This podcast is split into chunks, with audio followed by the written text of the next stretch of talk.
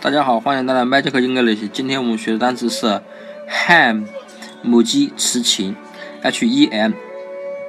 这个单词谐音是哼，哼哼的哼，啊，就是哼哈二将的哼。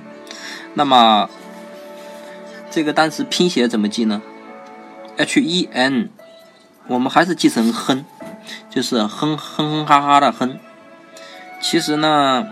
哼的拼音是 h e n g，那么呢，我们自己呢拼写的话就要稍微注意一下这方面。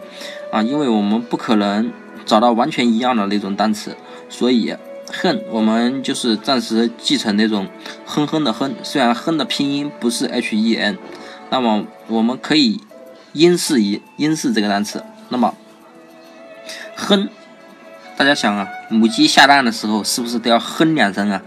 哼，大家可以学学母鸡那种下蛋时候那种叫声，是先哼哼两声，然后开始叫了，然后就下蛋了，对吧？在农村的同学可能深有体会。